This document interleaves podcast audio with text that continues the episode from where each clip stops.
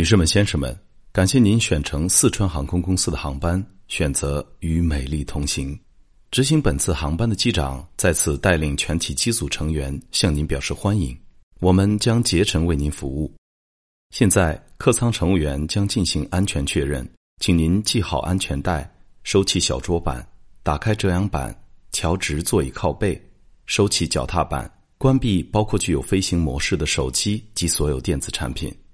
特别提醒您，请爱护机上设施设备。正常情况下，请不要触碰机上救生衣等紧急设备。谢谢。Ladies and gentlemen, thank you for taking Sichuan Airlines. The captain and all crew members of this flight welcome you aboard.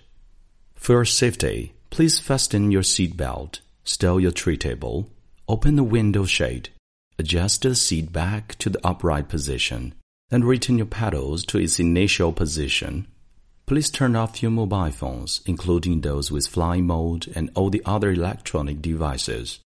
Under normal conditions, please take care of the aircraft equipment and do not touch the emergency equipment such as the life vests. Thank you.